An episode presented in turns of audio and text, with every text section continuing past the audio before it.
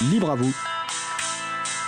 L'émission pour comprendre et agir avec l'April, l'association de promotion et de défense du logiciel libre.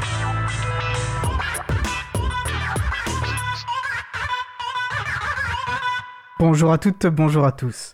La politique logicielle libre de la commune d'Échirolles. C'est le sujet principal de l'émission du jour. Avant cela, Vincent Calam, dans sa chronique Jouons collectif, reviendra sur le sujet long du Libre à vous numéro 116 qui portait sur les CMA. Et en fin d'émission, Véronique Bonnet nous parlera de logiciels libres et d'éthique dans sa chronique Partager est bon. Soyez les bienvenus pour cette nouvelle édition de Libre à vous, l'émission qui vous raconte la liberté informatique, proposée par l'April, l'association de promotion et de défense du logiciel libre. Je suis Étienne Gonu, chargé de mission affaires publiques pour l'April. Le site web de l'émission est libreavou.org. Vous pouvez y trouver une page consacrée à l'émission du jour avec tous les liens et références utiles, et également les moyens de nous contacter. N'hésitez pas à nous faire des retours ou nous poser toutes questions. Nous sommes le 18 janvier 2022, nous diffusons en direct, mais vous écoutez peut-être une rediffusion ou un podcast. À la réalisation de l'émission, mon collègue Frédéric Couchet, épaulé par Isabelle Albani. Salut Fred. Bah écoutez, salut à tous et comme et à toutes, et comme tu le dis, nous sommes en direct du studio et non pas en direct d'Ibiza. Bonne émission à vous. Euh, tout à fait, voilà, nous vous souhaitons une excellente écoute. Cause commune, la voix des possibles, 93.1 FM et en DAB+, en Ile-de-France. Partout dans le monde sur causecommune.fm et sur l'appli Cause Commune. Pour participer à notre conversation, causecommune.fm, bouton de chat, salon libre à vous. Nous allons commencer par la chronique Jouons collectif de Vincent Calam. Salut Vincent. Alors, de quoi souhaites-tu nous parler aujourd'hui? Oui, alors, comme tu l'as dit en introduction, revenir dans cette chronique sur une émission passée libre à vous, plus exactement, euh, plus exactement la numéro 116 du 29 septembre de l'année dernière. Alors son sujet principal portait sur les CMA et le logiciel libre avec pour invité Jean-Luc Casaillon, qui était ancien directeur général, et Morgane Perroche, permanente, ainsi que Laurent Costi, qui est aussi chroniqueur à cette antenne et membre du CA de l'April, mais également nouvellement arrivé au CMA. D'ailleurs, Étienne, c'est toi qui étais à l'animation ce jour-là. Oui, tout à fait. Et une émission que j'avais pris beaucoup de plaisir euh, à co-animer avec euh, Laurent. Et je garde le souvenir d'un échange très enrichissant, euh, même à un niveau personnel en fait. Alors j'en profite pour préciser que CMA, ça veut dire Centre d'entraînement aux méthodes d'éducation active. Et donc c'est un mouvement d'éducation populaire. Alors du coup, je suis bien curieux de savoir euh, ce que tu souhaites nous en dire de cette émission. Oui, alors tout d'abord, on ne peut que se réjouir qu'une structure aussi importante, hein, c'est un peu moins de 400 salariés et aussi ancienne, 1937, excusez du peu, donc euh, une telle structure investisse du temps, de l'énergie, aussi de l'argent dans le logiciel libre.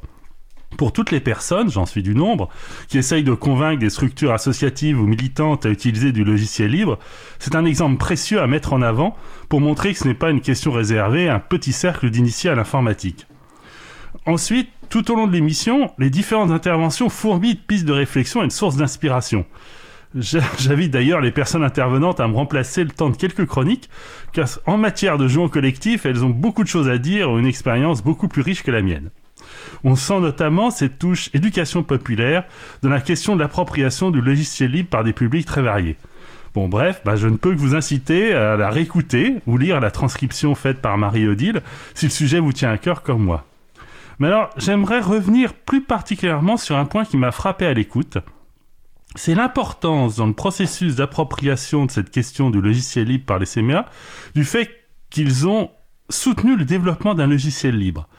Ce, euh, ce dernier s'appelle Zourit et c'est une plateforme qui rassemble plusieurs logiciels de travail collaboratif. Jean-Luc Casaillon a une phrase éclairante. Je cite, hein, ouvrez les guillemets, Pour moi déjà, c'était fort de pouvoir se dire qu'au lieu d'acheter quelque chose, on allait soutenir un développement porté par une association et que nous aussi on a contribué, qu'on contribue aujourd'hui dans l'approche collective à faire progresser cet outil-là. Ce qui conclut d'ailleurs par et ça c'est génial. Oui, tout à fait. On, on voit que nous sommes un cas qui va bien au-delà d'un simple migration, où on remplace un logiciel privateur par un logiciel libre. Bon, la migration vers des logiciels et des systèmes libres est évidemment très importante, mais au fond, elle ne fait pas toucher du doigt l'aventure qu'est le développement d'un logiciel libre. Cette aventure, c'est pas juste écrire du code, c'est prendre en main, tester, documenter, transmettre le logiciel, en un mot le faire vivre et le rendre utile pour le public auquel il est destiné.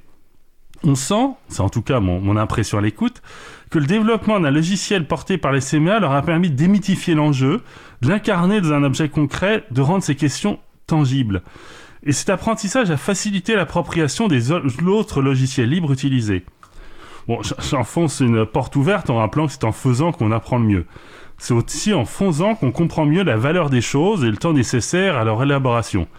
Alors pour prendre une petite image agricole comme je les aime, c'est cultivez votre propre potager et vous rendrez compte que les fruits et légumes sont pas si chers que ça. Eh oui, car oui, car la terre est basse notamment. Alors, Morgane Perroche a une belle formule à propos de Zourit. Je cite également Je souhaite que ça puisse perdurer dans le temps et que ça donne aussi envie à d'autres organisations de pouvoir créer par elles-mêmes leur propre projet logiciel, en tout cas sans donner les moyens. Alors, je ne peux que souscrire à cette formule. Bon, bien sûr, se lancer dans une telle aventure n'est pas simple, et il faut pas non plus réinventer la roue juste pour avoir son truc à soi. Mais déjà, par exemple, extraire une extension pour un logiciel libre existant qui répond à un besoin interne, faire l'effort de rendre cette extension libre et utilisable par d'autres dans des contextes différents, c'est déjà une très belle contribution et un bon moyen pour une structure de comprendre les enjeux d'une informatique libre. Belle formulation en, effet, puis un enjeu essentiel que tu soulèves dans ta chronique et, qui résume bien, je trouve, euh, un point politique essentiel euh, lorsqu'on pousse pour une préauto logiciel libre dans les administrations comme, comme le fait l'April. Parce qu'on nous oppose parfois une sorte de, fausse neutralité qu'il faudrait avoir entre logiciel libre, logiciel privateur, euh, qu'il faudrait comparer que sur une stricte base technique. Or justement non, euh, une priorité logiciel libre vise justement à, sortir d'une posture euh, purement consommatrice de logiciels pour rentrer dans une dynamique voilà de contribution et de partage que tu as que tu as bien euh, que tu as bien évoqué et puis qui sera qui est en fait beaucoup plus démocratique aussi. Euh, bah en tout cas, merci beaucoup Vincent pour cette super chronique. Et puis euh, je te dis euh, au mois prochain pour oui, une chronique. Merci. Puis merci à Marie-Odile pour la transcription. Parce que quand on reprend une émission, on la réécoute, mais ensuite quand on, on doit retrouver les passages, c'est super d'avoir le texte à disposition. Mais je vais, te, je vais te joindre dans les remerciements à Marie-Odile qui fait vraiment un, un travail inestimable par ses transcriptions. Merci Vincent, à bientôt. Merci, à bientôt. Eh bien, nous allons faire à présent une pause musicale. Je vous propose à présent d'écouter une interprétation à la guitare électrique de l'été des quatre saisons de Vivaldi réalisée par Daniel Bautista. On se retrouve juste après. Je vous souhaite une belle journée à l'écoute de Cause Commune, la voix des possibles.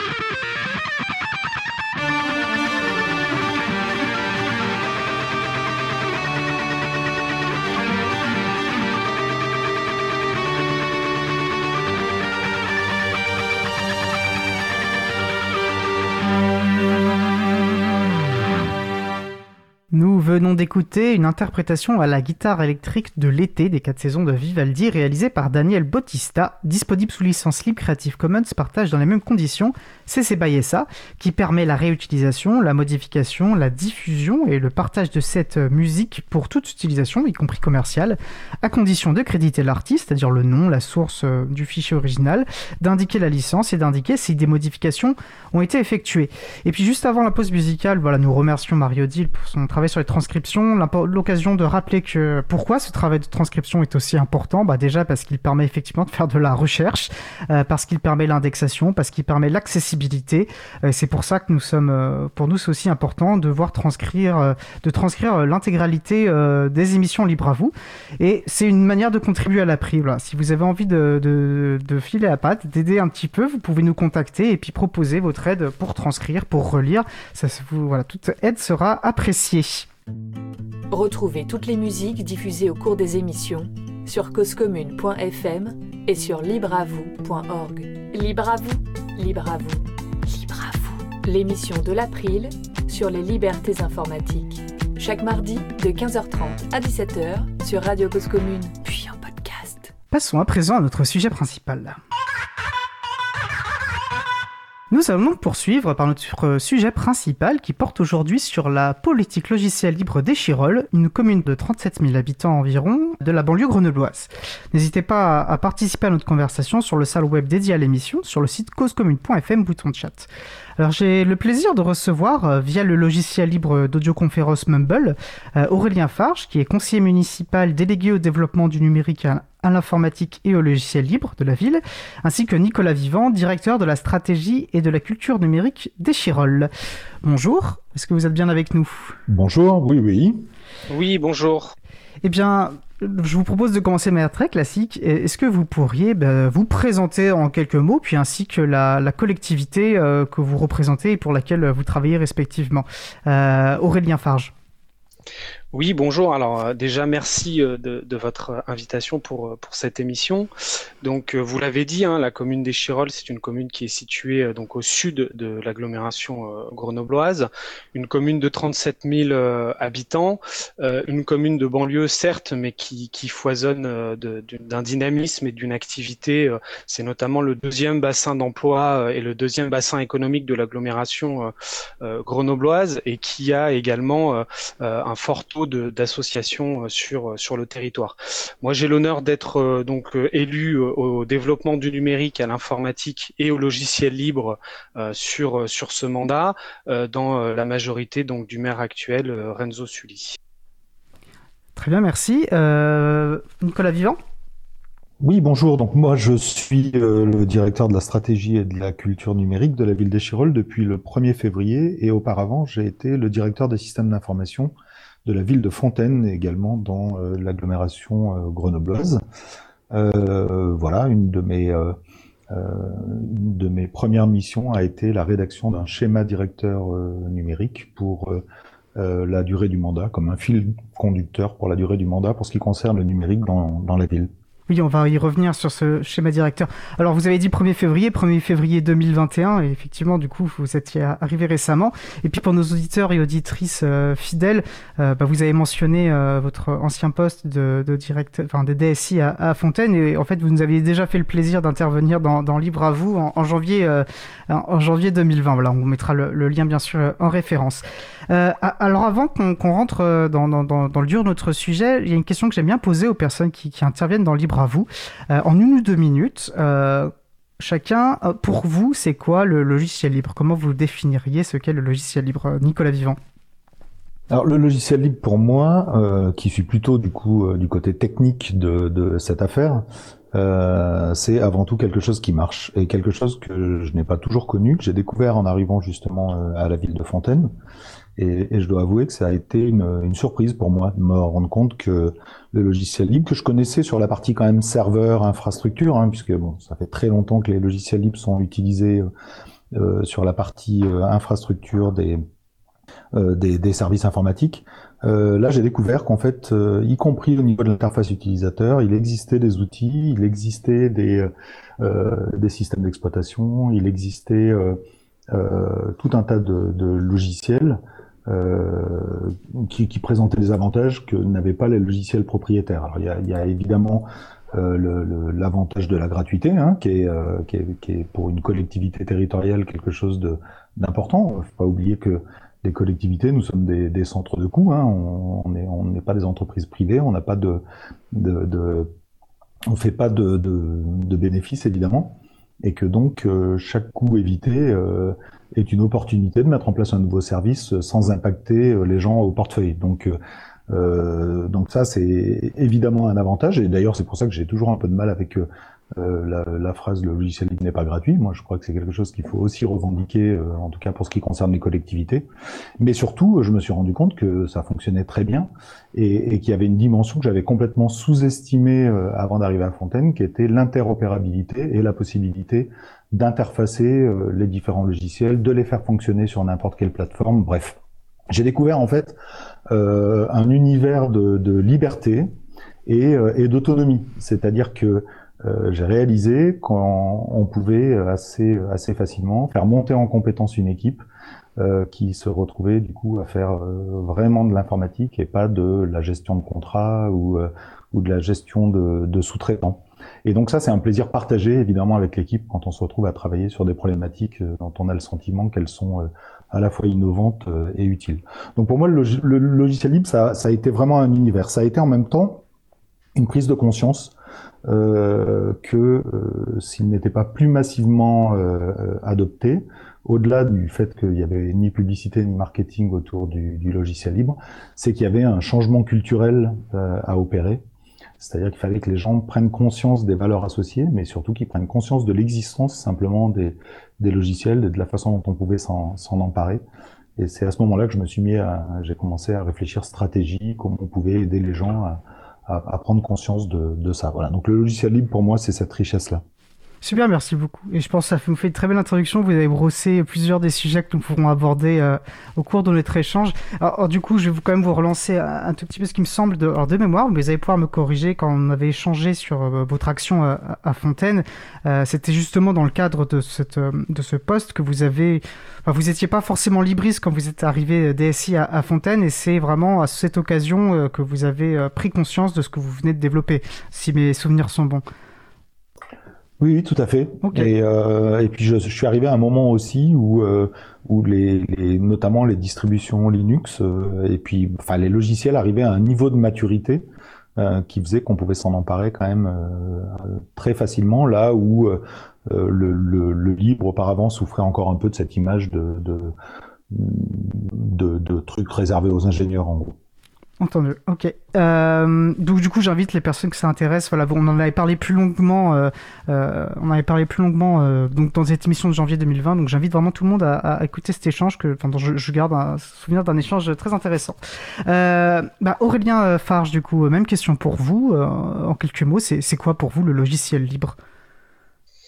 Oui, alors avec euh, ma casquette euh, d'élu, je dirais que euh, pour moi, le, le, logiciel libre et pour nous, collectivité des Chirolles, le logiciel libre, c'est d'abord des valeurs qui sont, qui sont communes, des valeurs qui sont partagées.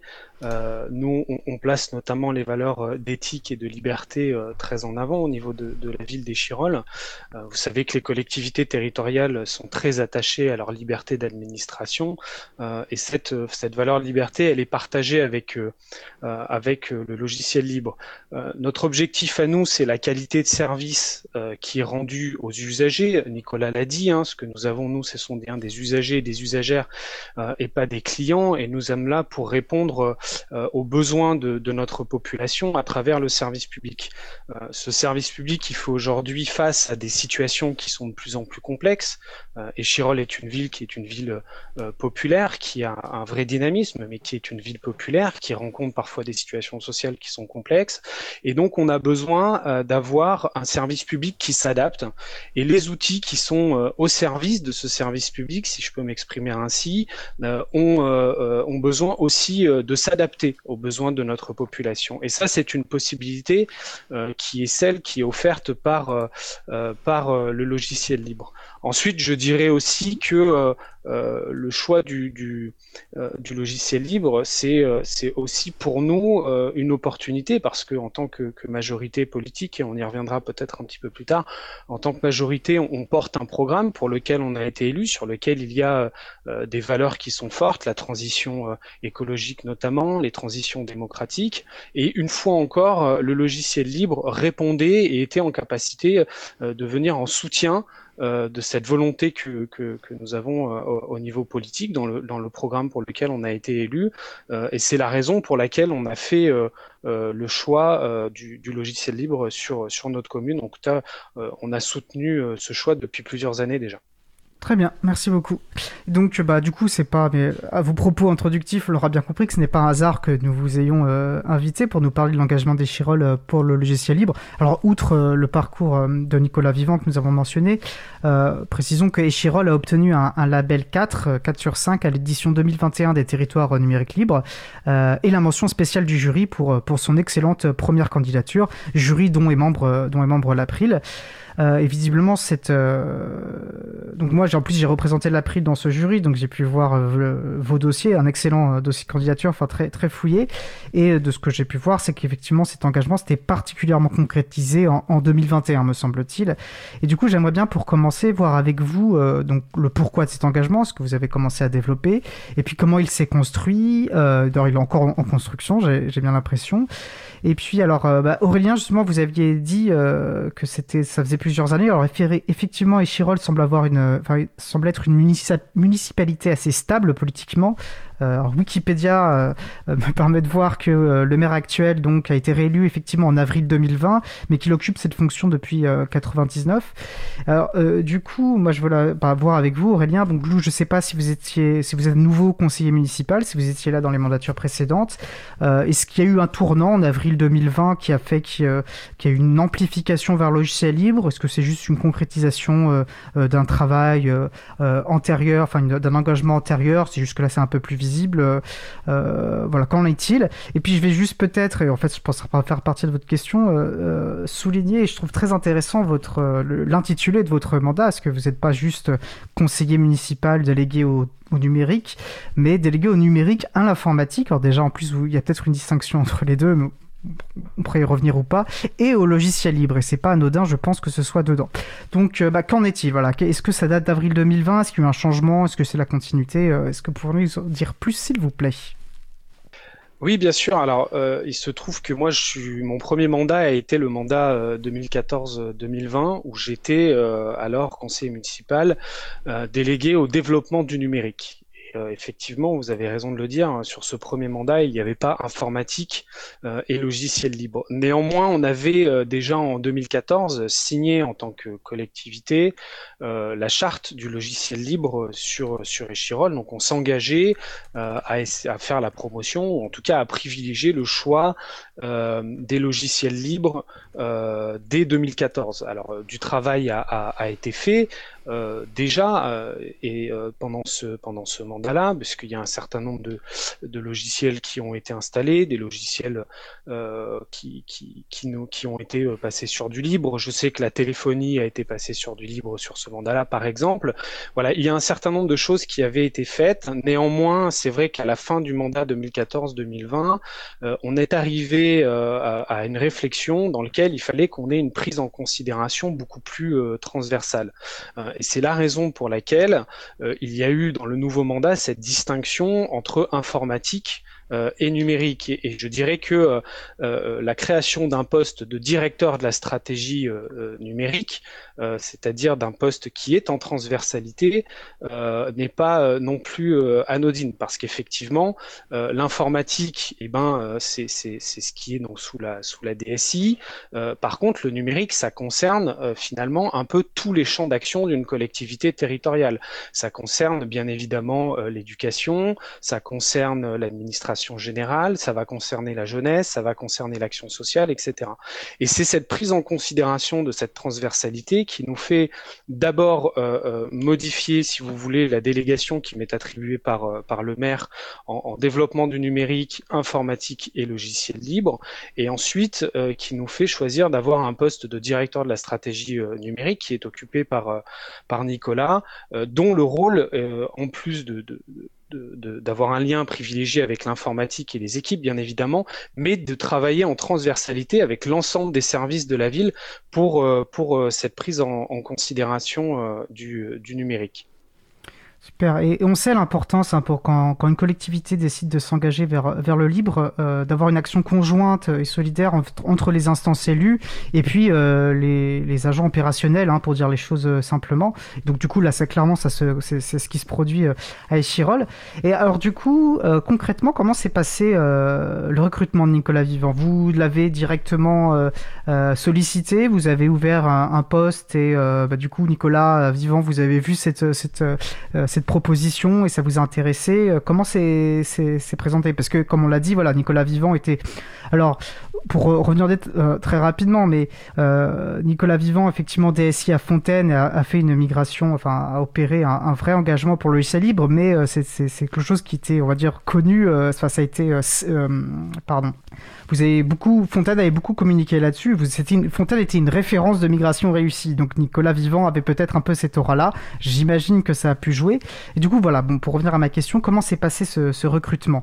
L'un ou l'autre, je sais pas quand, qui souhaite l'évoquer ce, ce passif. Alors, euh, alors je, je, peux répondre hein, parce que euh, c'est un recrutement qui s'est passé. Oui, c'est un recrutement qui s'est passé tout à fait euh, classiquement dans la fonction publique, hein, donc avec euh, euh, une ouverture de poste qui a été qui a été publiée, suivi suivi d'un jury. Il se trouve que que Nicolas a, a, répondu a répondu à, à, cet appel à candidature et, et, et, a, et correspondait finalement à ce que l'on à ce que l'on souhaitait porter parce que il a su se positionner justement sur cette vision transversale du numérique qu'on attendait. C'était vraiment euh, le, premier point parmi d'autres, mais sur lequel on attendait, c'était cette capacité de porter euh, une, vision en transversalité, de savoir un peu prendre de la hauteur sur le sujet pour, euh, pouvoir agir sur, euh, tous les leviers disponibles. Mais en tout cas, il n'y a pas eu, euh, même si on, est, très content que, Nicolas, qui effectivement est, connu et reconnu, soit, soit aujourd'hui dans notre collectivité, mais en tout cas, ça a été une ouverture de poste et un, et un recrutement assez classique pour la collectivité. D'accord. Et de votre côté, Nicolas, euh, euh, qu'est-ce qui vous a donné envie de, de, vous lancer dans ce projet? Parce que c'est plus, c'est plus le même métier euh, du coup, même s'il y a, j'imagine, des, des, ponts, euh, des ponts entre DSI et, et directeur euh, de la stratégie de la culture numérique. Alors, ce que j'ai trouvé très très intéressant dans, dans ce poste, c'est justement que il y avait un travail qui avait été fait en transversalité au niveau des élus. Euh, une réflexion euh, donc à 6 ou, ou 7 élus, je ne sais plus exactement, mais euh, il y avait un groupe numérique des élus qui s'était créé pour travailler spécifiquement sur cette problématique de, du numérique. Et donc ça, ça veut dire qu'il y avait, il y, a, il y a depuis, depuis le début de ce mandat un portage très fort de, de l'équipe des élus sur cette problématique-là. Donc si vous voulez, moi, quand, euh, alors quand, quand, je quitte Fontaine, je quitte Fontaine après 12 ans, euh, euh, parce que, bah parce que ça fait 12 ans et que j'ai envie de changer d'air, mais, euh, mais, euh, mais aussi parce que ce, ce, ce, poste est une opportunité euh, vraiment très intéressante et, et, et rejoint l'engagement qui était le mien sur la, la stratégie possible de déploiement de des logiciels libres. Donc, euh, donc répondre, si vous voulez, à ce travail en transversalité qui avait été fait par les élus, euh, avec un travail en transversalité réalisé par les services, ça me semblait être quelque chose de d'efficace pour euh, voilà pour travailler sur de sur du numérique libre de, de, façon un peu innovante et euh, et puis et puis d'y aller quoi voilà donc j'ai trouvé ça vraiment, euh, j'ai trouvé ça vraiment passionnant. Vous savez, quand je suis arrivé, euh, le, Aurélien Farge et, les autres élus venaient de, de finaliser une feuille de route, euh, donc avec des, des, orientations politiques, un document de 6 ou 7 pages, qui était parfaitement positionné, c'est-à-dire qui qui, qui se positionnait vraiment en termes de valeurs, en termes de priorité au niveau politique. Et donc ça a été, ça a été agréable d'arriver comme ça dans un environnement, avec des orientations déjà très bien définies. Et, et, ça a facilité évidemment la déclinaison opérationnelle après de ces orientations.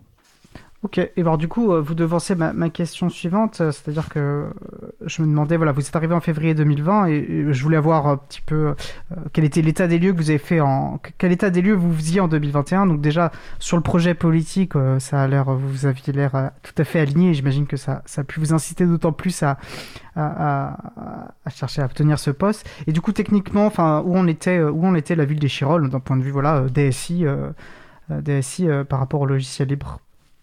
Et du coup, comment c'est construit par ailleurs? Parce qu'en fait, c'est aussi vers ça que, se tourne notre conversation, puisque vous mentionnez le schéma directeur euh, sur lequel vous avez pu travailler, j'imagine, dès votre arrivée. Voilà, comment, euh, comment le schéma directeur s'est construit à partir de là? Alors le, schéma directeur, il est la résultante de, trois choses, de ces orientations politiques, cette feuille de route qui avait été formalisée par, euh, par les élus, mais aussi par un travail qui avait été lancé en septembre 2020 et réalisé par un cabinet extérieur sur le numérique dans la ville, et qui avait, euh, qui avait là aussi donné un certain nombre d'orientations possibles ou de, qui avait soulevé un certain nombre de problématiques. Je pense notamment à la problématique de la fracture numérique en interne, qui est quelque chose qui est rarement mis en avant dans ce genre d'études. Hein. On, on, connaît la, problématique de la fracture numérique avec en gros les 17% d'électronisme qu'on retrouve un peu partout. Hein, et Chirol n'échappait pas à, la, à, ce constat. Et, euh, mais il y avait euh, en plus un travail fait en interne au niveau des agents et tout ça qui m'a paru euh, très intéressant. Et donc, le, le, schéma directeur repose sur trois piliers, ces orientations politiques, ce rapport réalisé par un cabinet, et puis, et puis ben, un périmètre défini par la Direction générale des services, qui nous demandait de, euh, de travailler aussi bien euh, à destination des usagers, des habitants, des partenaires économiques, des partenaires associatifs, et puis, évidemment en interne. Donc voilà mes trois piliers, un périmètre très bien défini par la DG, des orientations politiques claires et un bilan du numérique dans la ville. Euh, et c'est de ça que je suis parti pour euh, pour euh, réaliser ce, travail qui a été validé donc à l'unanimité des conseillers municipaux d'ailleurs début novembre en conseil municipal. Très bien. Alors peut-être justement, ça peut être intéressant, parce que euh, ça peut nous paraître évident ce qu'est un schéma directeur. En fait, ce n'est peut-être pas tant que ça. Euh, Est-ce qu'on peut peut-être détailler euh, ce qu'est un, schéma directeur, la place que ça occupe dans, en termes de politique publique au niveau des, collectivités, et puis quelle est l'importance, pourquoi finalement c'est important de formaliser une politique publique, notamment une politique publique tournée vers le logiciel libre, dans ce genre de documents oui, moi je, peux donner quelques, quelques, éléments. Oui, un, un, schéma directeur, en fait, c'est un plan d'action euh, que, que l'on définit pour, euh, pour les prochaines années. Donc euh, Nicolas en a, a, déjà donné quelques, quelques éléments en disant qu'il y avait des orientations politiques qui étaient fixées dedans. Alors il s'agit de, de grandes orientations, mais également donc un périmètre d'action qui a été défini. Et il s'agit, si vous voulez, de à la fois d'allier, si vous voulez, des grands axes de travail sur lesquels on souhaite aller, et finalement des actions qui sont extrêmement concrètes. ce schéma directeur, effectivement, il contient euh, la question euh, des logiciels libres et l'engagement que l'on a autour des logiciels libres, mais il est plus large que ça. Il, prévoit également un plan d'action, si vous voulez, euh, contre la lutte contre la fracture, contre les fractures numériques, que ce soit à destination de nos habitants et habitantes ou que ce soit dans le cas de, de, de des agents et agentes du, service public qui peuvent la rencontrer parfois. il prévoit également des actions à destination des associations c'est le cas notamment euh, d'un site web gratuit qui a été euh, proposé récemment aux associations échiroloises euh, à travers l'outil WordPress notamment.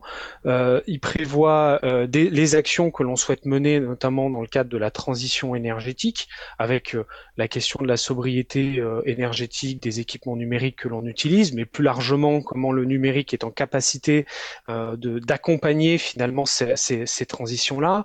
Et il prévoit aussi des actions, je ne vais pas toutes les faire, le, document est assez conséquent, mais des actions dans le cadre de la transition démocratique et du renforcement de la participation citoyenne locale que nous, on a intitulé La fabrique citoyenne sur Échirol. Donc c'est un document qui est très complet et qui part, si vous voulez, d'un état des lieux, d'orientation politique, de grands axes de travail et qui décline finalement sur, sur, sur plusieurs années l'orientation et le travail qu'on souhaite mener en matière de numérique, d'informatique, de logiciels libres et sur, sur tous ces, sujets-là.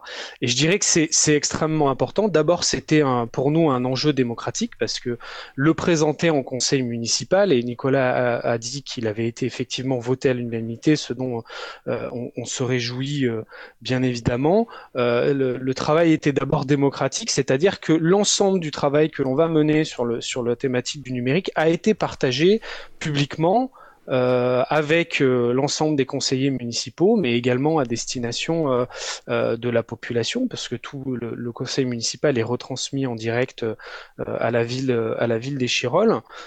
et ensuite, c'est un enjeu parce que ça permet finalement à tout le monde de savoir où on va. Euh, et du coup, euh, les services connaissent et les agents et agentes euh, savent quels sont finalement les objectifs pour les prochaines années. Les, les, les, élus savent aussi quels sont ces objectifs-là et la population, ça permet aussi de rendre compte en disant on est parti de tel point et on arrivé ici et voilà ce qu'on avait, ce qu'on avait décidé d'effectuer sur ce mandat et voilà où on en est aujourd'hui.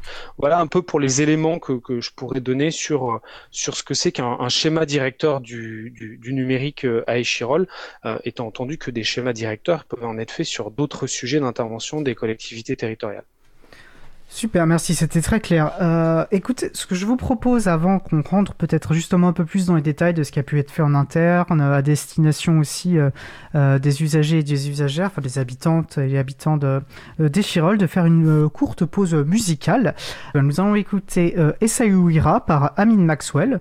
On se retrouve dans un peu moins de deux minutes. Je vous souhaite une très belle journée à l'écoute de Cause Commune, la voix des possibles. Cause Commune, 93.1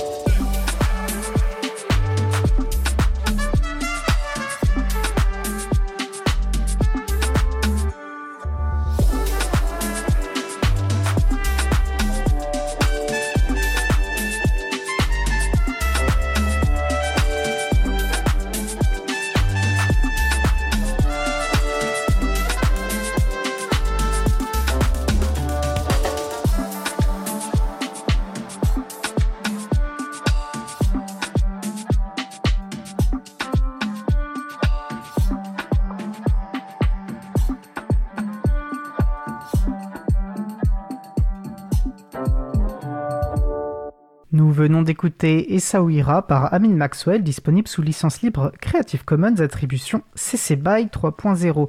Vous pouvez retrouver une présentation de l'artiste et du morceau sur le site auboutdufil.com.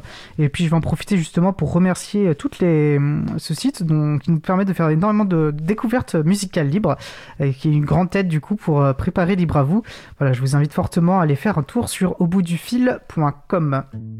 Retrouvez toutes les musiques diffusées au cours des émissions sur causecommune.fm et sur libreavoue.org. Libre à vous, libre à vous, libre à vous. L'émission de l'April sur les libertés informatiques. Chaque mardi de 15h30 à 17h sur Radio Cause Commune, puis. Alors nous allons poursuivre notre discussion. Euh, nous discutons donc avec Nicolas Vivant, directeur de la stratégie et de la culture numérique d'Echirol, et Aurélien Farge, qui est conseiller municipal délégué au développement du numérique, à l'informatique et au logiciel libre de la ville. N'hésitez pas à participer à notre conversation sur le salle web dédié à l'émission sur le site causecommune.fm bouton de chat. Donc Aurélien euh, Farge et Nicolas euh, Vivant nous présentaient, euh, on va dire, les, motivations politiques de l'engagement des Chirol pour le logiciel libre, et ainsi que le document, enfin le schéma directeur de la ville qui a été voté en novembre 2021 et qui pose voilà les bases, les bases de cet engagement. Du coup, je vous propose bah, de rentrer un peu peut-être dans les détails de ce qu'Echirol est en train de mettre en place. peut-être commencer du coup par ben, au niveau des équipes techniques qui sont, j'imagine, parmi les premiers acteurs et actrices euh, de la concrétisation de ce, de ce plan d'action. Donc, déjà, quelle la situation, euh, quelle était la situation 2021, qu'en était maintenant et quels sont les projets, en termes, ben, tout simplement d'infrastructures techniques, que ce soit déjà au niveau des serveurs, et puis au niveau des postes de, travail, et puis au niveau de la culture, on va dire, euh, logiciel libre au sein des, équipes techniques qui, sont tout à fait convaincus du logiciel libre, est-ce qu'il faut encore travailler là-dessus? Voilà, qu'est-ce que vous pouvez nous en dire? Nicolas Vivant, peut-être alors, le, le, il y avait un certain nombre de choses déjà qui avaient, qui avaient été faites effectivement euh, quand je suis quand je suis arrivé. Donc, euh, la téléphonie euh, était passée sur sur une solution Xivo, la messagerie était passée sur une solution BlueMind. donc, il y avait déjà un certain nombre de choses qui avaient été faites. ce que essayé d'apporter et ce que j'essaie toujours d'apporter, c'est deux choses. C'est c'est à la fois une méthodologie, une façon de procéder, euh, et en même temps euh, un changement culturel à opérer quand même dans le service informatique parce que il y a une problématique dont on parle rarement quand même mais qui est la problématique de la formation. La plupart de nos informaticiens sont biberonnés au logiciel propriétaire et donc le changement culturel il n'est pas seulement à opérer euh, au niveau de nos agents ou de notre population mais également au niveau de, du service informatique. Et ça, ça passe par euh, euh, c'est un changement culturel, donc ça passe par une, une approche euh, très progressive et très douce. Euh, il faut bien réaliser que les, les... personne n'a jamais réclamé les logiciels propriétaires et personne n'a jamais mis en avant le fait que regardez notre logiciel de messagerie ou notre notre serveur de fichiers, c'est un serveur Microsoft. En fait, on met pas en avant ce genre de choses-là. Euh, la force des logiciels propriétaires, c'est qu'ils ont réussi à s'imposer comme une évidence. C'est-à-dire que aujourd'hui, un annuaire informatique dans l'actif, enfin c'est quasiment un synonyme de Active Directory dans l'esprit des gens. Et, euh, et ça, c'est pas passé par euh, de la publicité à la télévision. C'est nos, nos, nos, informaticiens ont été formés, ont été formés euh, euh, comme ça. Et, et passer au-delà de ça, c'est quelque chose qui nécessite de de faire tomber un certain nombre de barrières, de de faire preuve de, curiosité, de voilà. Donc euh, le, la méthodologie, ben, typiquement euh, sur la prise en compte des services, puisque quand même l'objectif c'est d'abord que les gens puissent bosser qu'ils puissent bosser efficacement évidemment. Euh, bon, ben, quand on a une, demande d'un service pour euh, un, nouveau besoin informatique, la façon qu'on a de la prendre en compte, c'est de se dire, bon, est-ce que j'ai déjà un logiciel en interne qui permet de répondre à cette demande? Si oui, évidemment, on va l'utiliser. Euh, sinon, est-ce qu'un logiciel libre permet de répondre euh, à ce besoin?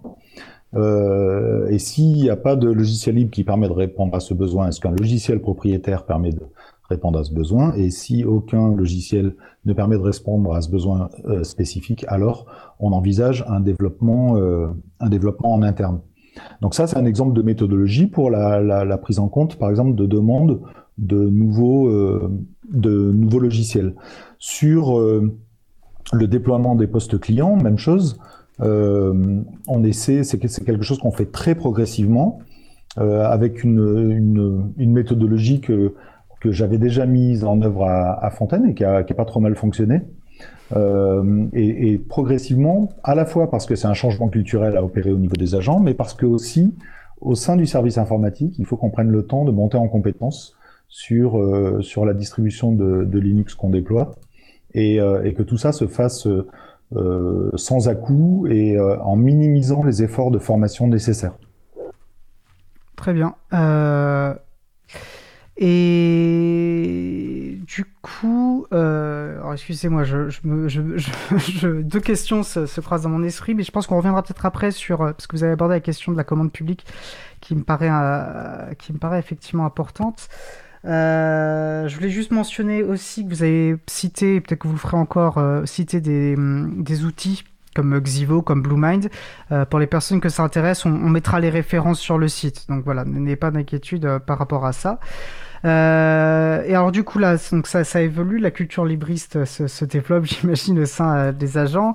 Il y a encore et au niveau du coup, voilà, en dehors des cercles, enfin des équipes techniques, qu'en est-il un peu de la réception de ce qu'est le logiciel libre plus globalement pour les, pour les agents de la municipalité? Alors, le, la réception est, euh, on est vraiment au tout début du passage. Oui, il faut le rappeler. Hein, le schéma euh, directeur date de novembre 2021, donc effectivement, vous, vous entamez, euh, vous entamez vraiment le travail là, j'imagine. C'est ça. Donc sur la partie logicielle, les gens ne mesurent pas vraiment, vous savez, ils font pas vraiment la différence entre un logiciel propriétaire et, un logiciel libre en réalité. Ils s'attachent au, service rendu par le logiciel, mais euh, le reste, euh, c'est vraiment une préoccupation qu'on a nous en interne, mais euh, mais auquel les, gens sont peu, enfin, s'intéressent peu à ça en fait. C'est pas c'est pas un sujet pour eux. En revanche, sur le poste client, là, les choses sont un petit peu un petit peu différentes. D'où d'où l'importance de travailler sur euh, bah, le déploiement d'une distribution qui minimise le changement pour les gens. En fait, il faut que, il faut que pour les gens, euh, la différence soit pas évidente entre l'avant Linux et l'après Linux. Euh, faut pas oublier que, euh, si vous voulez, l'objectif, ce que, ce que je disais tout à l'heure, c'est que, c'est que Linux devienne une évidence comme Windows est devenu une évidence pour les gens. C'est-à-dire que moi, une chose dont j'étais très heureux à Fontaine, c'est quand les utilisateurs euh, qui appelaient le service informatique, on leur demandait s'ils étaient sous Windows ou sous Linux, et ils savaient pas nous répondre.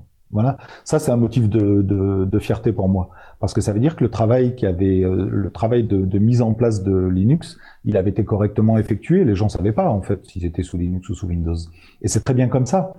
Le, le, un changement culturel, c'est pas quelque chose qui s'opère à coup de de, de, de, communication et de revendication. C'est quelque chose qui doit s'opérer tranquillement, lentement et, euh, efficacement. Quand vous avez une machine qui fonctionne et qu'elle répond à votre besoin, vous ne posez pas la question de la machine sur laquelle vous êtes.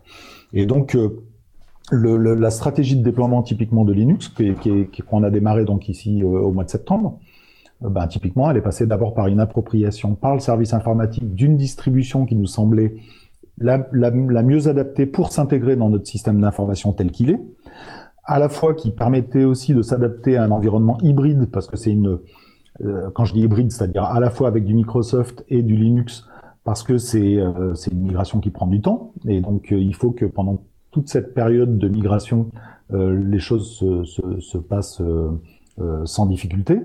Donc voilà, et puis ensuite il y a ce travail de, sur l'ergonomie, sur l'intégration dans le système d'information, avant de partir sur une phase de test avec un certain nombre d'utilisateurs choisis et volontaires. Euh, c'est la phase dans laquelle on est en ce moment. Donc là, on est dans une phase vraiment de bêta test et, euh, et de, de, de, de, comment dire de perfection de notre euh, de notre distribution pour s'assurer que toutes les problématiques sont bien prises euh, sont bien prises en compte. Et puis on va euh, on va entamer là premier trimestre 2022 donc très bientôt un appel à volontariat pour que les gens en interne qui souhaitent passer sous Linux puissent choisir de le faire et qu'ils aient un niveau de support qui soit équivalent à celui qu'on qu'on pouvait fournir sur les postes clients jusqu'à jusqu'à maintenant. Cette approche très douce permet donc à l'équipe de monter en compétences et permet à Linux, si vous voulez, de rentrer dans le paysage, euh, dans, dans la ville, euh, de façon euh, comme ça très euh, sans sans sans à coup quoi. Voilà, c'est-à-dire qu'il y a des postes Linux qui vont naître, qui seront euh, sur lesquels les gens vont travailler. Ce sera un problème pour personne. Et donc voilà, ça va naître dans le paysage. Et c'est vraiment ça l'objectif, c'est que Linux devienne un sujet dans un premier temps, pour qu'à la fin, ce ne soit plus un sujet finalement. C'est intéressant ce, point sur la transparence de l'outil qui doit presque être euh, indifférent pour euh, tant qu'il répond finalement aux, besoins. Euh, et, alors du coup, il y a une compréhension sur le pourquoi le changement. Euh, finalement, puisque qu'il y, a une, compréhension des, motivations de ce changement ou c'est pas remis en cause Alors, ce qui est important, c'est de pouvoir répondre à la question si elle nous est posée. Oui. Si on nous pose la question de pourquoi le changement, euh, de pouvoir y répondre. Mais, euh, mais en fait, on, on nous pose très rarement la question. D'accord. Euh, c'est que- parce que du coup, le changement est bien fait. Du coup, c'est que ça empêche pas le travail, comme vous l'évoquiez, quoi. Oui, puis je suis attaché au fait qu'il y ait un petit plus euh, pour les gens qui passent sous Linux, qu'ils aient accès à un certain nombre de fonctionnalités ou de petits outils ou de gadgets qui sont pas forcément disponibles euh, sur Windows. Et donc, euh, et donc le, le, le- ça joue beaucoup aussi dans le, le choix des gens. C'est-à-dire que l'ergonomie est simple, l'outil est, est- enfin l'interface est belle. euh, et je peux faire des choses que mon voisin euh, sous Windows peut pas faire. Et donc ça, c'est un facteur déterminant plus que le, le choix des valeurs. Le choix des valeurs, si vous voulez, c'est ce qui porte le projet globalement. Et évidemment, quand on nous pose la question, on est capable d'y répondre. Mais euh, mais c'est pas avec des valeurs qu'on convainc des gens en fait. Les gens disent euh, ça marche très bien jusqu'à maintenant, pourquoi changer quoi? Donc euh, bah, pourquoi changer? Parce qu'on vous propose quelque chose de mieux. Voilà. Le, le, le- les, les valeurs, c'est pas euh, Microsoft a, a pas mis en comment dire a pas mis en avant les valeurs du capitalisme pour vendre Windows. Hein. Ils ont mis en avant les fonctionnalités. Ben, c'est ce qu'on fait. Un changement culturel, ça s'opère, euh, euh, ça s'opère comme ça, de façon en s'appuyant sur ce qu'attendent les gens, disons, et pas sur euh, euh, la, la volonté politique qui, qui sous-tend le changement. Quoi.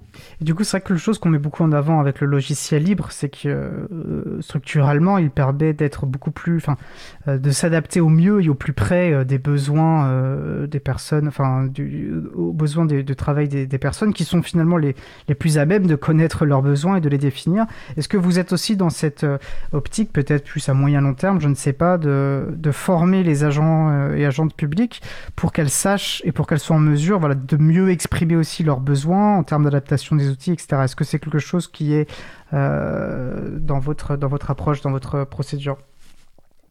Alors pas particulièrement sur les postes clients. Sur les postes clients, l'objectif c'est vraiment de minimiser l'effort de formation. Dirais une bonne gestion du changement. Encore une fois, c'est autant que possible un changement, enfin le le plus transparent possible. Donc euh, les, les- j'ai montré un terminal euh, Linux euh, à, à un utilisateur. C'est exactement la, même chose que de lui montrer euh, euh,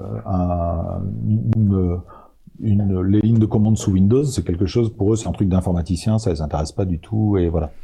Donc euh, donc il n'y a pas de il a pas d'effort de de formation particulier euh, sur le passage à Linux. D'accord. Mais ça nécessite par contre un gros gros travail en, en amont. Je veux dire, euh, pour ne pas avoir à fournir cet effort-là, ça veut dire que il faut qu'on soit à l'écoute de nos utilisateurs et que ce que ce qu'on leur euh, ce qu'on leur euh, propose euh, correspond parfaitement à leurs besoins. Et à ce moment-là, le, le, il y a quelques petites quelques petites subtilités euh, sur lesquelles on, on insiste au moment de la remise du poste, mais euh, mais pas au-delà.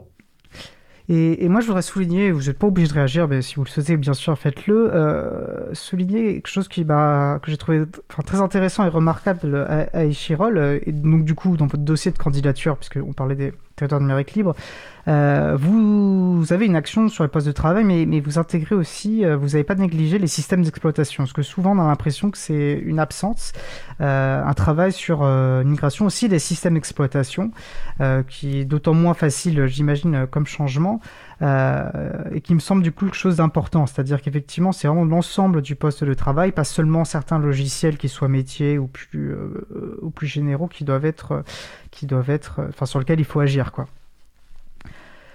Oui, et, en, fait, ça se fait d'autant plus facilement qu'on a commencé à travailler sur les logiciels. Quand euh, votre navigateur par défaut, euh, c'est Firefox, que votre client de messagerie euh, par défaut, c'est Thunderbird, que, que votre, votre logiciel bureautique par défaut, c'est LibreOffice, le, passage à Linux est quasiment transparent puisque les gens retrouvent les outils auxquels ils sont habitués.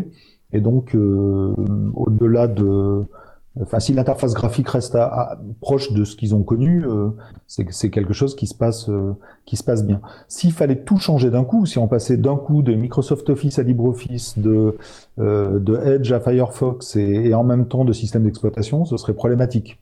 Mais le système d'exploitation, c'est vraiment ce qu'il faut changer en dernier. Enfin, moi, je, alors le travail était déjà fait à Échirol, hein, mais euh, si euh, si je devais repartir de zéro dans une commune qui repose entièrement sur des logiciels propriétaires, je commencerais d'abord par euh, travailler sur les logiciels bureautiques avant de changer le système d'exploitation.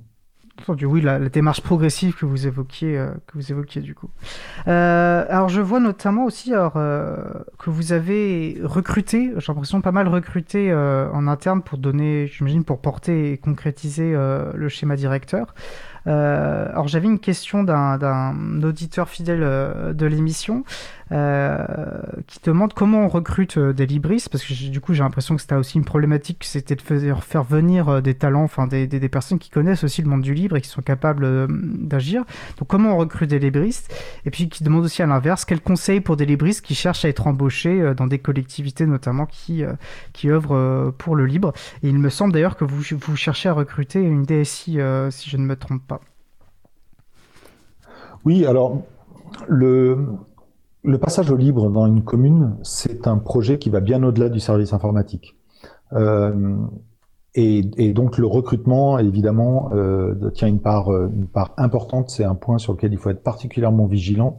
Euh, donc, bah, ça passe par un travail avec les, la direction des ressources humaines, évidemment, et par euh, une, une, une, réécriture ou une, une petite modification des profils de poste pour, euh, bah, pour s'assurer que euh, euh, l'appétence, on va dire, pour les logiciels libres fait partie des critères dans le recrutement. Donc ça, c'est la première chose. La deuxième chose, c'est évidemment de communiquer sur ce que fait la commune pour que parce que bon, on n'est pas dans un milieu gigantesque non plus, et, et les gens savent qu'en postulant à Échirol ou à Fontaine, euh, ben on, on, va être particulièrement attentif sur euh, les compétences qu'ils ont pu développer sur euh, sur les, les, les, logiciels libres.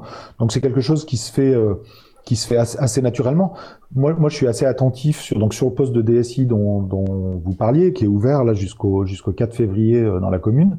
Euh, bon, ben, on a fait apparaître clairement dans les dans les priorités euh, l'appétence pour les logiciels libres de du, candidat.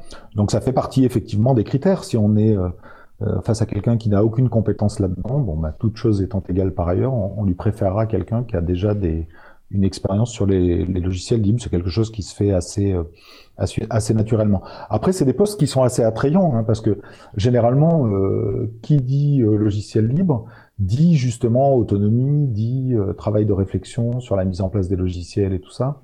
Et c'est quelque chose qui est, qui est, plutôt attirant pour un informaticien. La plupart des, des, des informaticiens euh, euh, préfèrent être travailler sur ce type de problématique-là que sur de la gestion de contrat. Oui, on s'en doute. Et puis, euh, je, crois que mon collègue le dit souvent, c'est que le logiciel libre, c'est ce qui permet le plus d'exprimer l'expression de la créativité et, de l'intelligence par rapport à des logiciels effectivement qui, qui, restreignent, que ce soit par des, par des contrats ou, ou par un cadre technique beaucoup plus rigide. Euh, donc oui, on imagine que c'est beaucoup plus stimulant en tout cas euh, comme, euh, comme poste. Peut-être, alors sauf si vous avez des choses à compléter, je vous propose de passer sur un autre pilier que vous aviez mentionné, qui est plutôt du coup tourné vers bah, les citoyens et citoyennes, citoyens et citoyennes des Chirol et, l'action, la politique publique qui est donc à leur destination par rapport aux libertés informatiques. Euh, Rolly Farge, peut-être, est-ce que vous souhaitiez vous, qu'est-ce que vous auriez à nous dire euh, là-dessus? Oui, je peux, je peux vous dire pas mal, euh, pas mal de choses. Il faut savoir qu'à Echirol, on est porteur depuis le début de ce mandat euh, d'une démarche qu'on a surnommée euh, la fabrique citoyenne. la fabrique citoyenne, c'est quoi? C'est la volonté que l'on a de donner un, un coup d'accélérateur à la participation citoyenne locale. On a une histoire de participation citoyenne, de démocratie participative. néanmoins, tous les, si vous voulez, tous les les schémas de participation citoyenne ont besoin d'être constamment réinventés pour permettre la participation du plus grand nombre et la situation sanitaire qu'on a traversée euh, n'a pas aidé euh, à, ce niveau-là. Et euh, le numérique est complètement inscrit, si vous voulez, dans cette fabrique citoyenne sur Échirol comme accompagnateur finalement de la démocratie participative parce qu'effectivement il est en capacité de fournir des outils. Je donne qu'un seul exemple, hein, c'est la retransmission en direct du conseil municipale ou la possibilité de faire des retransmissions en direct via notre, notre serveur PeerTube que, qui a été mis en place par les équipes, mais ça peut aller du simple sondage, de la consultation ou à des choses qui sont beaucoup plus complexes. Et le numérique s'inscrit également dans cette fabrique citoyenne, dans ce que l'on appelle finalement la mise en débat du numérique auprès des citoyennes et des citoyens. Et on l'inclut un petit peu aussi, si vous voulez, dans ce qu'on appelle l'inclusion numérique, donc la lutte contre la fracture euh, numérique, euh, parce qu'on sait que euh, le numérique pose euh, des débats et des questions aujourd'hui qui sont dans la société, que ce soit sur la question de la, de la, protection des données, que ce soit sur la question du libre consentement, euh, que ce soit voilà tous ces sujets-là qui finalement sont des sujets qui peuvent être parfois assez complexes ou en tout cas, mais qui touchent en tout cas le quotidien de nos habitantes et de nos habitants. on a décidé sur la durée de ce mandat et ça figure dans, dans le schéma directeur du numérique de mettre ce numérique en débat à travers l'organisation notamment euh, de conférences euh, sur, euh, sur le territoire. Donc il y en a déjà eu puisqu'on a organisé une semaine, modestement, une semaine du numérique sur Échirol dans lequel on a pu faire intervenir, bah, poser, on a eu un débat sur la question des logiciels libres, on en a eu un sur la question de l'empreinte écologique du numérique, on en a eu sur les questions d'obsolescence programmée, avec des intervenants. Et ben finalement, ces sujets-là, on souhaite euh, les mettre en débat pendant toute la durée euh, du mandat, euh, réorganiser finalement des conférences avec des intervenants, des experts et des, et des personnes qui sont un peu référentes dans, de, de certains sujets, mais également avec la participation des citoyennes et des citoyens.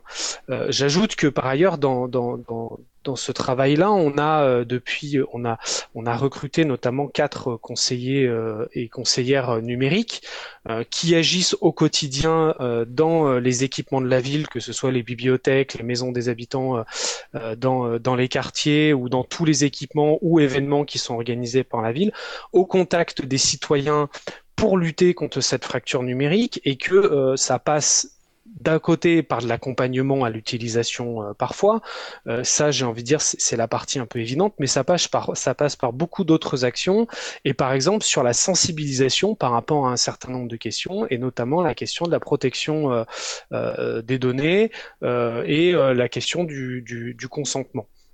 Voilà, donc ce, le, le, pour nous, la, la question, euh, je dirais, démocratique et numérique, elle est, euh, euh, elle est extrêmement prégnante. On essaye de la prendre, si vous voulez, par, par tous les, les, les, leviers en même temps, que ce soit au niveau institutionnel, que ce soit auprès des habitants. Et le numérique est à la fois un accompagnement pour plus de démocratie locale, mais aussi un sujet de, de discussion sur, en tant que tel. Oui, c'est intéressant, c'est presque à l'opposé finalement, où on voit dans les pratiques internes, il y a une volonté de, transparence un peu des outils. Là, on voit clairement en destination des citoyens citoyennes que vous en faites, il y a une vraie volonté d'en faire euh, l'objet politique que c'est hein, en réalité, ce qu'on voit tous les, importants enjeux euh, euh, que ça peut représenter. et quel accueil, quel accueil est fait par la population ça, marche, pour dire les choses très prosaïquement Ou c'est encore naissant alors, si, si, je peux dire un mot simplement sur les, conseillers numériques pour, euh, pour compléter, euh, ce qui est très intéressant dans la façon dont les choses sont organisées ici, c'est que donc ces quatre conseillers numériques qui interviennent donc euh, dans les bibliothèques qui, qui dépendent de la direction des, des, affaires culturelles, à la maison des associations qui dépendent de la vie associative, dans les maisons des habitants qui dépendent du CCS, sont rattachés en fait à la direction de la stratégie numérique. Ça veut dire que ces quatre conseillers numériques sont porteurs de ce schéma directeur euh, qui a été voté début novembre, qui connaissent très bien, auxquels ils ont été formés dès leur arrivée, et que donc, même s'ils répondent euh, en priorité aux besoins, bah, typiquement dans les maisons euh, des habitants, aux besoins autour de l'accès aux droits, ça peut être des problématiques autour de la lecture dans les bibliothèques et tout ça, ils sont porteurs de, ces orientations-là. Et donc, quand ils vont proposer des outils aux habitants, ils vont plutôt proposer des, logiciels libres parce que ils s'inscrivent dans ce schéma directeur. Et, c'est très très intéressant et ça montre tout l'intérêt de travailler en transversalité. Ça veut dire que le rayonnement, il est, il est pas simplement euh, limité à l'interne, mais il est, euh, il est y compris il touche y compris les citoyens et les citoyennes et, et les associations, puisque donc on, propose une aide à la création de sites web pour nos associations typiquement. Euh, les sites web reposent sur WordPress. On explique que c'est un logiciel libre. Enfin bref, on essaie de, à la fois de coordonner les actions pour s'assurer qu'on est bien présent sur le territoire et qu'on est aussi efficace que possible, et en même temps d'être dans une dans une cohérence globale sur l'approche qu'on peut avoir, euh, euh, que ce soit au niveau des agents, euh, des citoyens ou des, des associations. Et ce que je trouve intéressant, c'est que de ce que vous me dites, on sent que euh, à Échirol, du moins, c'est vraiment compris comme relevant de la mission euh, de service public de la municipalité que de que de permettre aux, bah, habitants et aux habitantes de, s'émanciper aussi euh, du point de vue euh, de leurs outils numériques, d'en devenir davantage maîtres, davantage souverains et souveraines euh, sur leur technologie, parce qu'on sait que ben, un, nombre important de libertés passe par les outils informatiques, et donc l'enjeu ben, d'avoir une, enfin, de, de, de, liberté informatique est d'autant plus important. Et je trouve intéressant, voilà, cet engagement de la, de la ville, et assez rapidement finalement, après la mise en œuvre du schéma directeur, d'être euh, d'être acteur, voilà, de se donner cette mission euh, de faciliter cette, émancipation. Et ça me paraît, euh, et ça se marque notamment, parce que je, il précise, vous avez évoqué PeerTube, qui est donc une un projet logiciel libre porté notamment par l'association Framasoft, hein, qui se veut euh, une alternative, mais plus encore finalement euh, à, YouTube, et donc euh, voilà qui permet notamment le, la diffusion vidéo. Et ça pourrait presque paraître secondaire, mais en fait c'est très important dès le départ d'avoir ce genre d'alternatives et de les mettre en œuvre. Et je trouve que c'est révélateur aussi du sérieux finalement peut-être avec lequel vous menez vos politiques publiques. Alors, je vois que le, temps avance. Euh, euh, je voulais revoir, euh, peut-être revenir avec vous et, peut-être ça permettra un peu de boucler finalement notre conversation parce qu'en introduction, vous faisiez beaucoup de parallèles avec le fait que cette politique publique vers le logiciel libre s'intégrait plus globalement dans un souci aussi d'une action pour plus de justice sociale, pour une meilleure prise en compte des enjeux environnementaux. peut-être voilà, voir quel lien à nouveau vous faites euh, entre logiciel libre et enjeux peut-être voilà environnementaux, entre logiciel libre et justice sociale, mais finalement refaire une synthèse de ce que vous avez pu évoquer par-ci par-là dans notre échange? Oui, moi, je, peux dire quelques, mots. Euh, effectivement, donc euh, le, la, question, nous, ce que, que l'on porte de la, de la justice sociale ou de l'action sociale en, en, général, ou euh, de ce qu'on appelle les transitions, qu'elles soient démocratiques ou, ou les transitions énergétiques, sont extrêmement importantes. Et c'est ce que je disais effectivement au début, c'est que le logiciel libre était pour nous l'outil qui semblait le plus à même finalement euh, de, nous permettre de répondre euh, à, ces enjeux-là. J'en ai déjà détaillé un petit peu sur la question euh, démocratique, et on voit bien comment le logiciel libre peut accompagner là-dessus.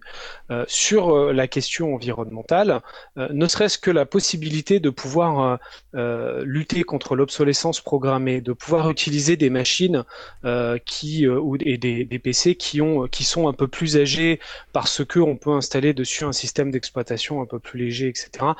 et je faire un parallèle avec le, passage un peu forcé à Windows 11 que certains ont pu, euh, ont pu connaître euh, euh, récemment, est aussi quelque chose d'assez concret finalement sur, la question environnementale et dans la lutte notamment contre l'obsolescence programmée. On pourrait dire que c'est une petite chose, mais j'ai envie de dire que c'est assez représentatif finalement de pourquoi le logiciel libre nous permet de d'accompagner finalement la question environnementale, elle est très importante pour nous, majorité euh, municipale à Échirol, et on la porte sur tous les sujets et de façon complètement, euh, euh, complètement transversale.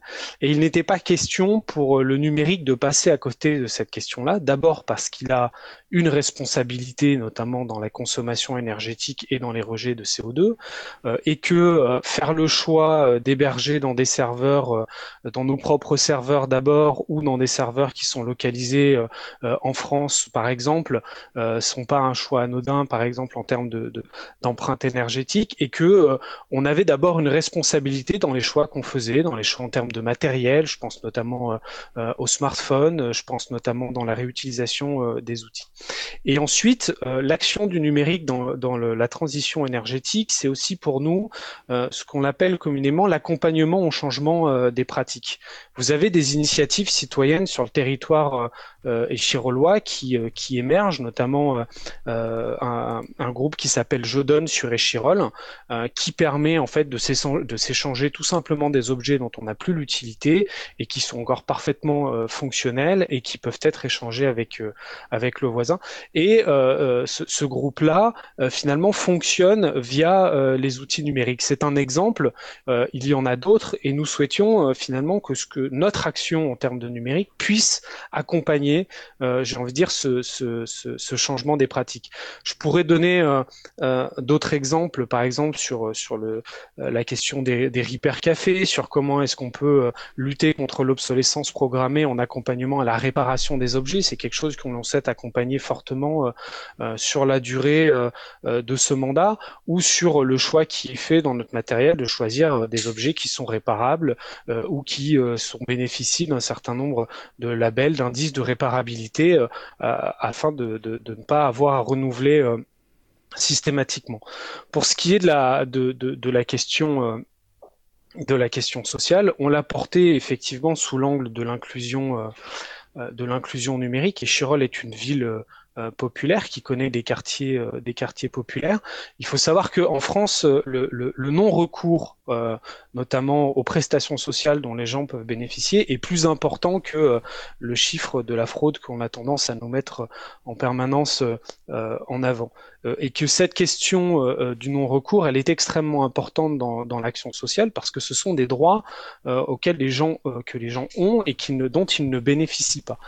et souvent, c'est parce que il y a un certain nombre de démarches qui doivent se faire maintenant obligatoirement en ligne. Hein. Moi, je vais vous donner un exemple qui est tout bête, mais en ce moment, euh, euh, il y a euh, deux services publics qui sont en train de fermer, deux services publics d'État qui sont en train de fermer sur le territoire échirolois. C'est celui, enfin, un qui est en train de fermer, c'est la trésorerie, euh, et euh, un qui est en train de réduire son offre au public, c'est euh, la Poste. Et eh ben, ce sont des lieux de démarche qui sont extrêmement importants pour les habitants et habitantes de la ville. et nous, on souhaite accompagner pour que finalement nos habitants puissent continuer à faire leurs démarches. Et quand bien souvent on les renvoie sur des outils qui sont numériques, et eh ben nos conseillers et conseillères numériques les accompagnent pour pouvoir faire ces démarches et bénéficier euh, de leurs droits. Voilà, c'est des actions euh, qui sont finalement peut-être très concrètes, mais euh, qui sont extrêmement importantes sur un territoire comme le nôtre. Et on voit comment ça peut recouper la question effectivement de la liberté informatique. Merci parce que vous avez été en fait très synthétique sur une question extrêmement large. J'avais pas mesuré à quel point ma question était large. Euh, on arrive vraiment sur la toute fin du temps euh, que nous avions euh, pour notre échange. Est-ce que en une minute maximum, euh, Aurélien ou Nicolas, vous auriez un point que vous souhaiteriez mettre en avant, soit qu'on a abordé, soit qui vous paraît essentiel de notre conversation? Bah, moi, je, je, peux dire euh, très rapidement, c'est vrai que euh, a beaucoup euh, abordé le logiciel libre sur sur la question des valeurs et, et j'ai commencé là-dessus. Elle, elle était extrêmement importante, mais je dirais que le choix du logiciel libre pour nous, c'est d'abord le choix de, de, de, rendre le service, de rendre un service public le, le, le, plus avec une qualité la plus haute possible auprès de nos habitants. Parce que pour nos collectivités territoriales, finalement, c'est vraiment ça qui est le plus important, c'est la qualité de service qui est rendu aux habitantes et aux habitants. Et je dirais que le logiciel libre, c'était pour nous euh, vraiment une évidence euh, dans, dans, dans, le choix euh, du service public. Merci beaucoup. Nicolas Vivant? Oui, alors une chose que j'aimerais dire, c'est à quel point, euh, quand on s'engage dans une démarche telle que la nôtre, euh, l'échange d'expérience, l'échange entre communes, euh, est important pour euh, pour réussir. Euh, on a quand même une difficulté quand on, on, se lance dans ce type de démarche, c'est que euh, trouver l'information, notamment sur les logiciels métiers, par exemple, est pas est pas toujours simple. Alors on a des choses comme le, le socle interministériel des logiciels libres, mais ou ou, ou sur le site sur le site de la de la Dulac également, mais mais souvent ce sont des listes de logiciels possibles. Euh, mais choisir parmi ces logiciels possibles n'est pas toujours simple. Et ce qui nous sauve, c'est euh, les échanges entre, entre professionnels, les échanges entre élus au sein des collectivités territoriales. Et donc je crois qu'il faut qu'on saisisse de chacune de ces, ces opportunités. Euh, alors typiquement, il y a très bientôt l'Assemblée générale de, de la Dulact, et, et, je crois que ce sont les 20 ans de la Dulact euh, euh cette année. La Dulact, euh, l'association de promotion du logiciel libre pour les collectivités, pour faire court. Exactement. Et donc euh, c'est l'occasion de rencontrer euh, de rencontrer des collègues d'autres communes et de pouvoir échanger. Euh, voilà. Cet échange d'informations est vraiment très important et, et la ville d'Échirol se, se, tient évidemment à la disposition des, des autres communes qui, qui, qui pourraient choisir de, de, de de une démarche comparable ou, simplement qui sont à la recherche de d'informations sur euh, la migration, la mise en place d'un logiciel et tout ça.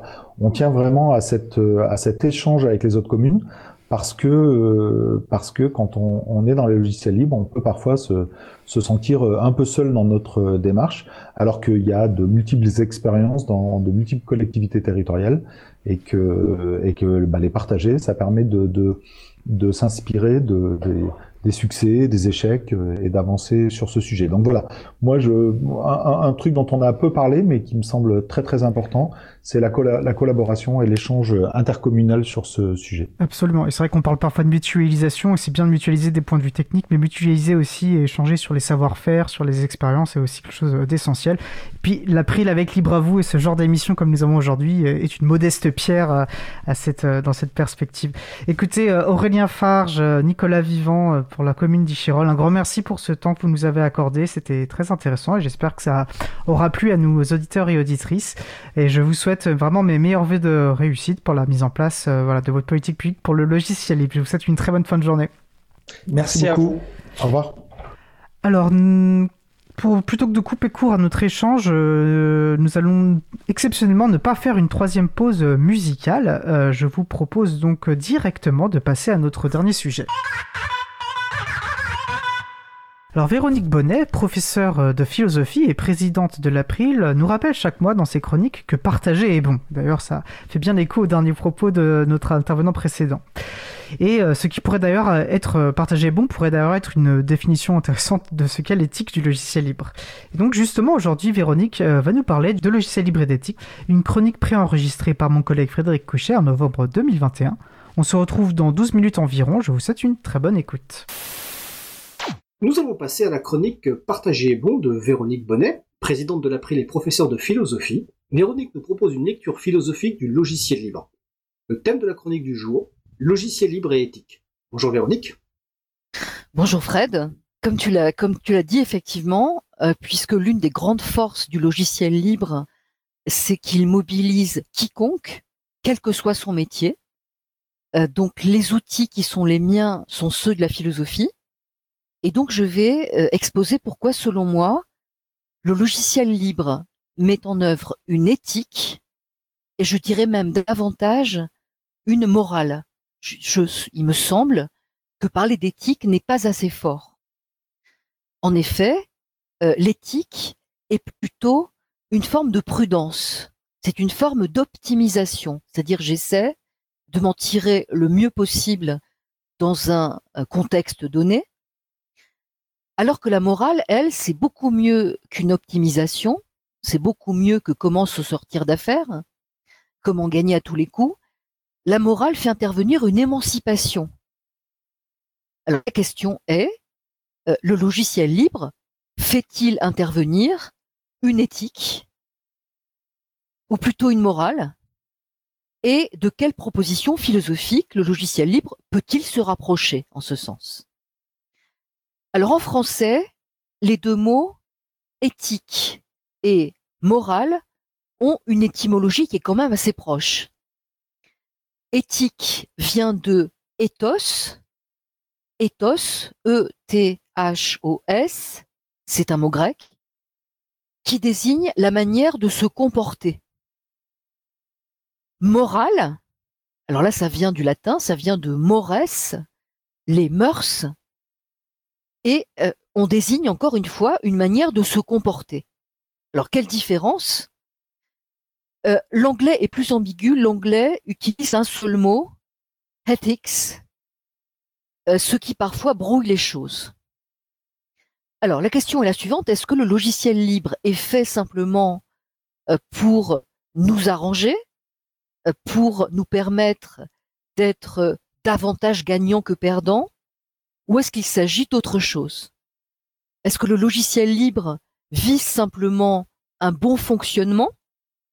Et là, euh, il y aurait une éthique qui essaierait de tirer du logiciel libre le plus qu'il est possible, euh, en un sens technique, en un sens pragmatique. Euh, je pense que là, nous pouvons aller beaucoup plus loin. c'est vrai que la notion de open source est apparue dans les années 90, et c'est vrai que le but de l'open source était de rechercher ce qui était avantageux.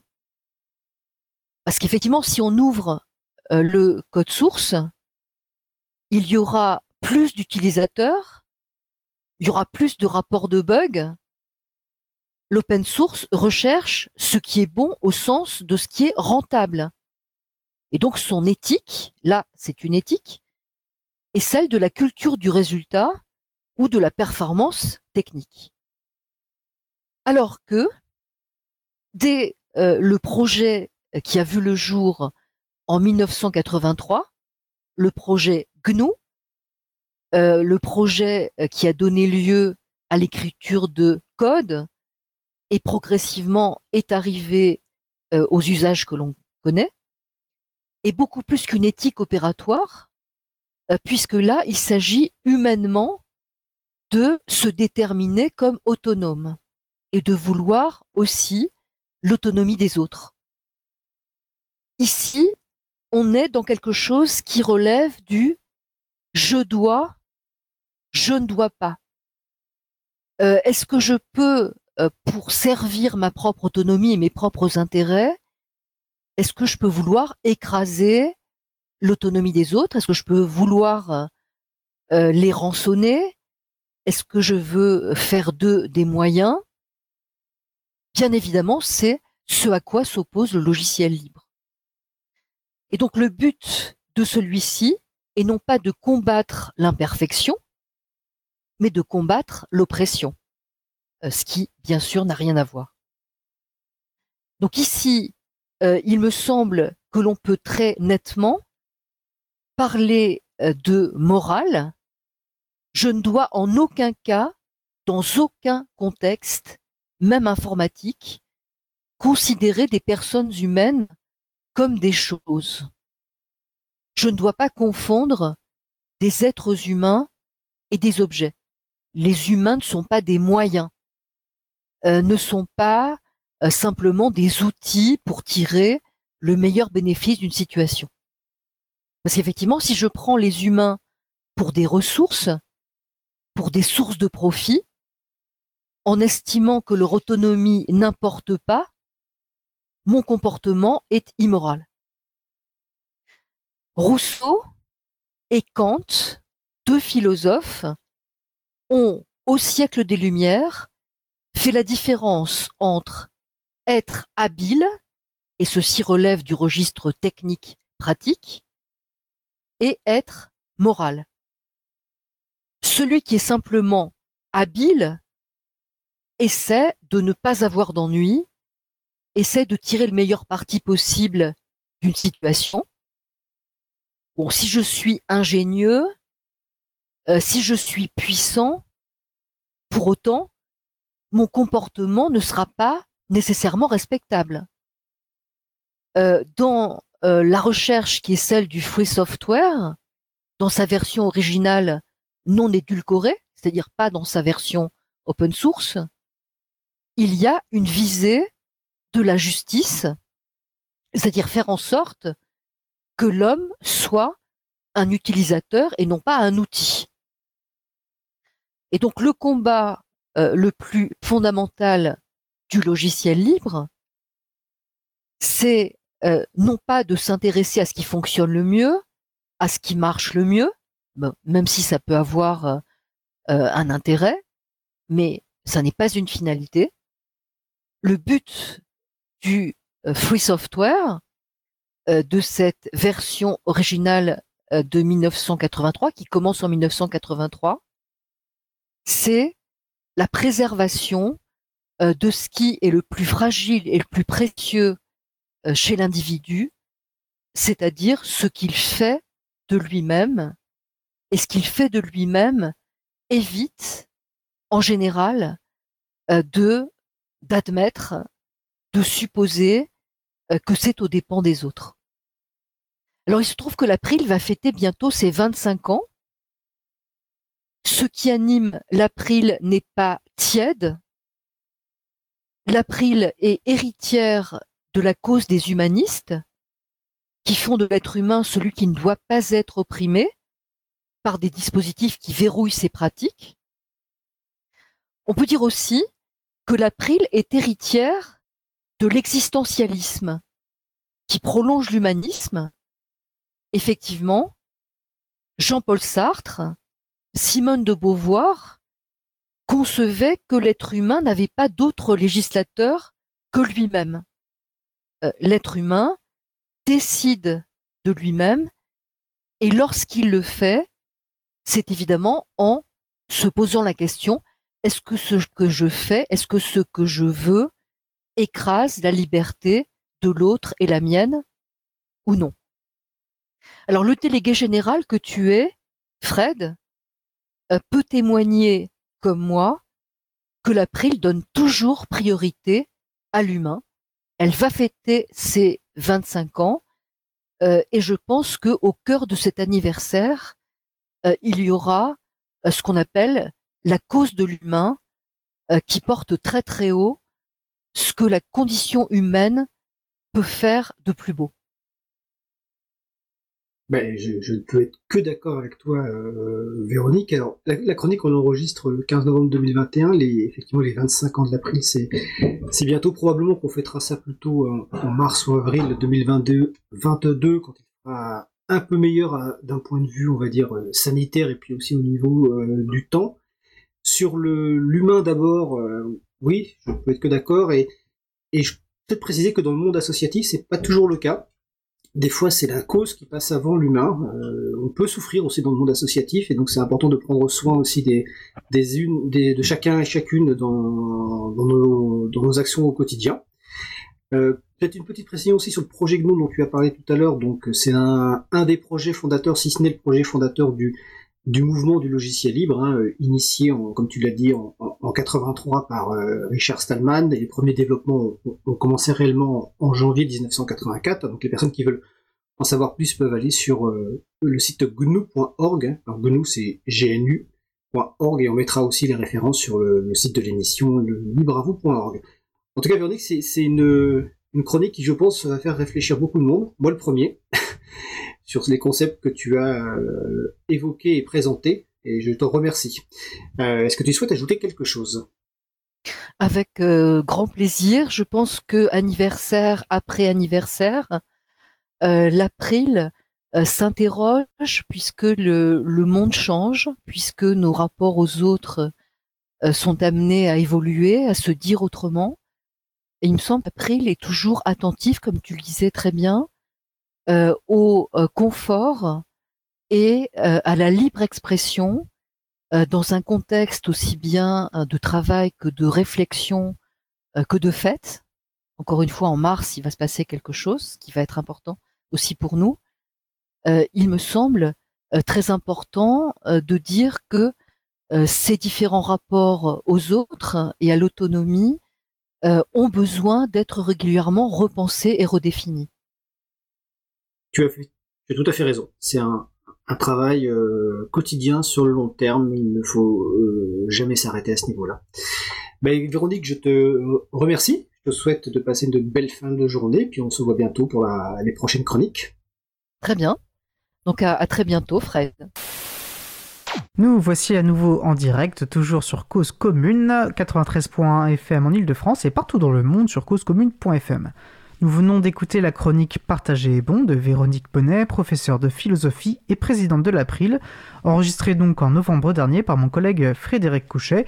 Et puis en tant que membre de l'équipe euh, salariée de l'April, je ne peux que euh, aller dans le sens de ce qui a été dit, c'est-à-dire que vraiment l'April est un, offre un, cadre de, travail exceptionnel où on, est, euh, on se sent très respecté en tant qu'être humain et du coup on on, voilà, on a envie, ça, on envie de s'engager, on est fiers d'y travailler.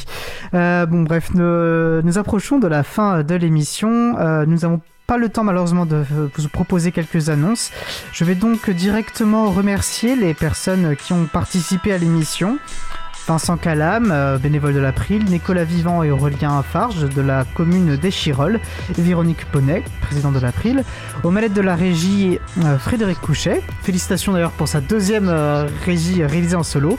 Merci également à l'équipe qui s'occupe de la post-production des podcasts, Samuel Aubert, Elodie Daniel Giraudin, Languin, bénévole à l'April, ainsi qu'Olivier Grieco, directeur d'antenne de la radio. Merci également à Quentin Gibaud, bénévole à l'April, qui découpe les podcasts complets en podcasts individuels par sujet. Nous vous remercions d'avoir écouté l'émission. Si vous avez aimé cette émission, n'hésitez pas à en parler le plus possible autour de vous et à faire connaître la radio Cause Commune, la voix des possibles. Prochaine émission le mardi 25 janvier 2021 à 15h30, nous parlerons de vote électronique. Nous vous souhaitons une bonne fin de journée, on se retrouve le 25 janvier et d'ici là, portez-vous bien.